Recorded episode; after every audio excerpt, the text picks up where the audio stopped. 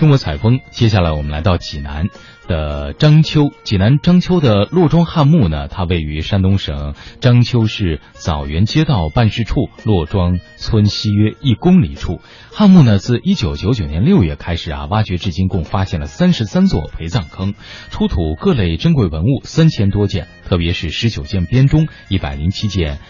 边磬和三辆大型马车的发现，引起了社会的广泛关注和考古界的高度重视。嗯，那么济南章丘洛庄汉墓遗址公园呢？呃，现在呢有一些主要的建设内容，包括文物展示区、编钟边磬的演奏区，全方位多功能的展示洛庄汉墓所拥有的深厚文化内涵和极高的历史文化价值。最终呢，建设成为了一处具有极高的考古价值、独特特色的文化价值以及富有吸引力的旅游价值的综合性历史文化展示中心。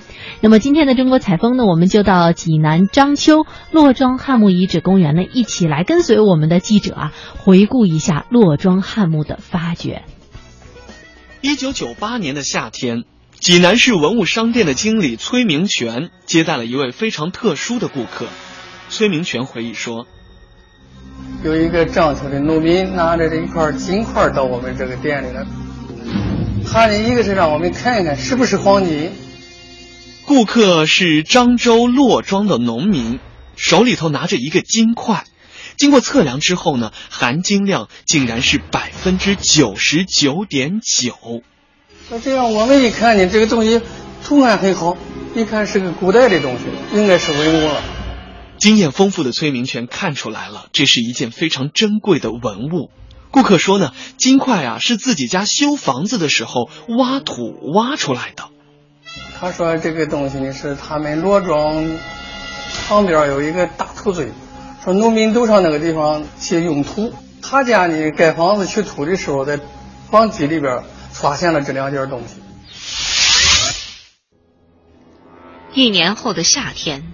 就在洛庄旁边的那个大土堆旁，修路取土的现代化推土机一铲子下去，竟然铲出了一大堆古代的器物。联想起一年前的事儿，人们这才意识到，大土堆厚厚的黄土下面，竟然埋藏着无人知晓的远古故事。一九九九年夏天，洛庄人悠闲安静的日子被打破了。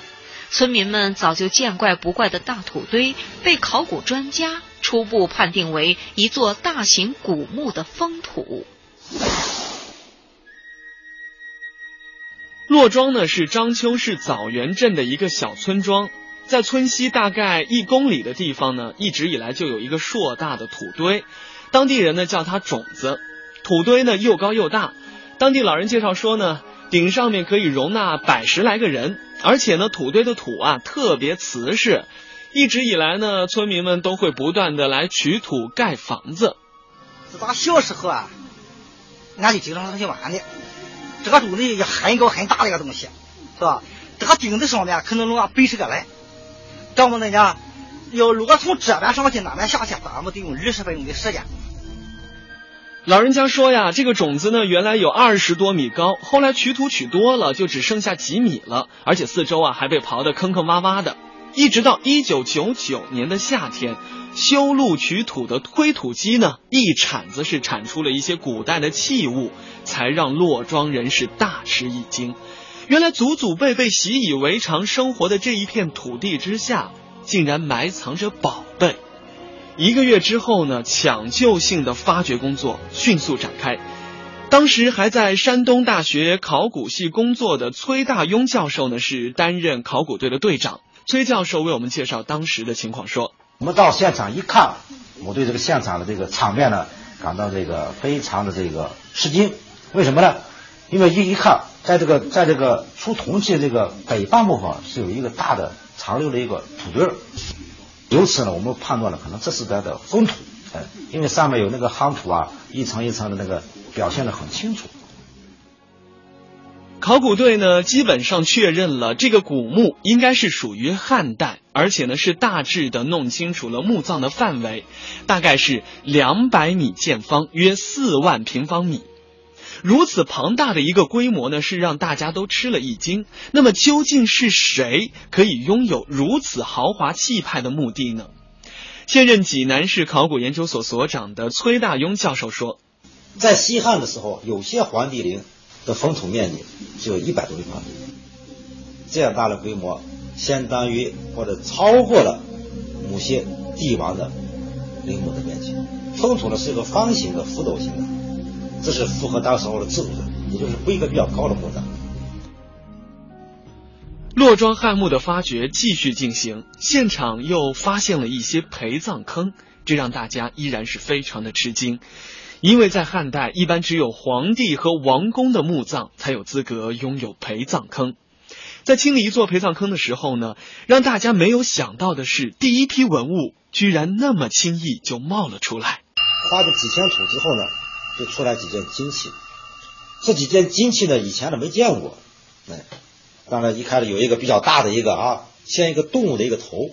哎，上面呢还有刻着很细的这个花纹。另外呢，还有一种后面带这个半圆形的这个东西，我们叫做节约。从这两个东西看呢，我们觉得可能和车马器有关系。这些金器呢，做工非常的精巧，质地是非常的纯正。远远看去呢，像大象；可是仔细一看呢，却长着老鹰的嘴，又像是马的变形，而且头上还顶着鸡冠。这也许就是传说当中用来辟邪的神兽吧，也是某一个显赫家族的图腾和标志。不久之后呢，考古队又有了新的发现，发现了一个马坑，是清理出了七匹马的骨骼，而且在旁边还清理出了很多纯金的、青铜的、铁制的、骨制的马具和马饰。在中国古代的墓葬当中呢，是非常讲究对称的规律的。那么考古队就判断了，既然在这个南侧发现了马坑，那么在北侧会不会有车坑呢？发掘结果。证实了他们的推测。刚才我们在南侧呢是发现了马坑，而在北侧果然又发现了车坑。不但发现了车坑，而且还发现了一架马车。这架马车跟陕西秦始皇陵墓发现的马车是如出一辙。车坑一共清理出了三辆大车，每车四马，车马饰件齐全，并非战车。复原后的车马显得特别尊贵和高雅，有一种王者气派，而且与在陕西秦始皇陵墓发现的秦代铜车马一号车如出一辙。特别是车耳的造型几乎一样，连上面做支撑用的铁件数量都完全一致。所有细节表明，骆庄的车马来自千里之外的他乡，而墓葬的所属年代。很可能是和秦代非常接近的西汉早年。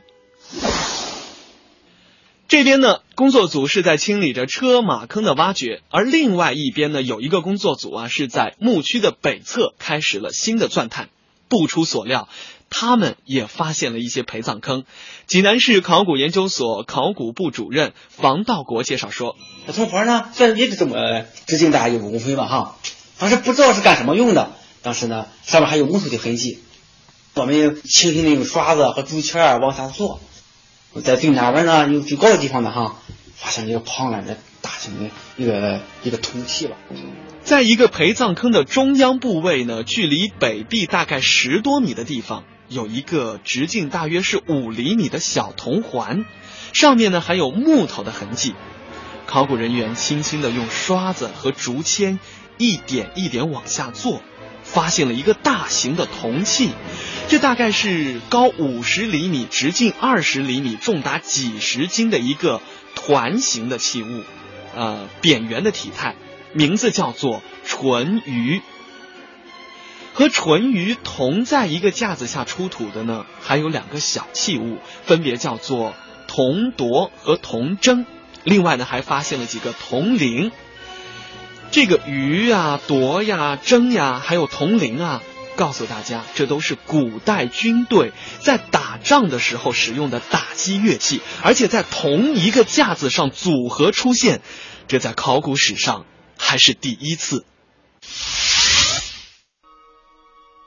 很快，一整套编钟被渐渐发掘出来，编钟一共十九件。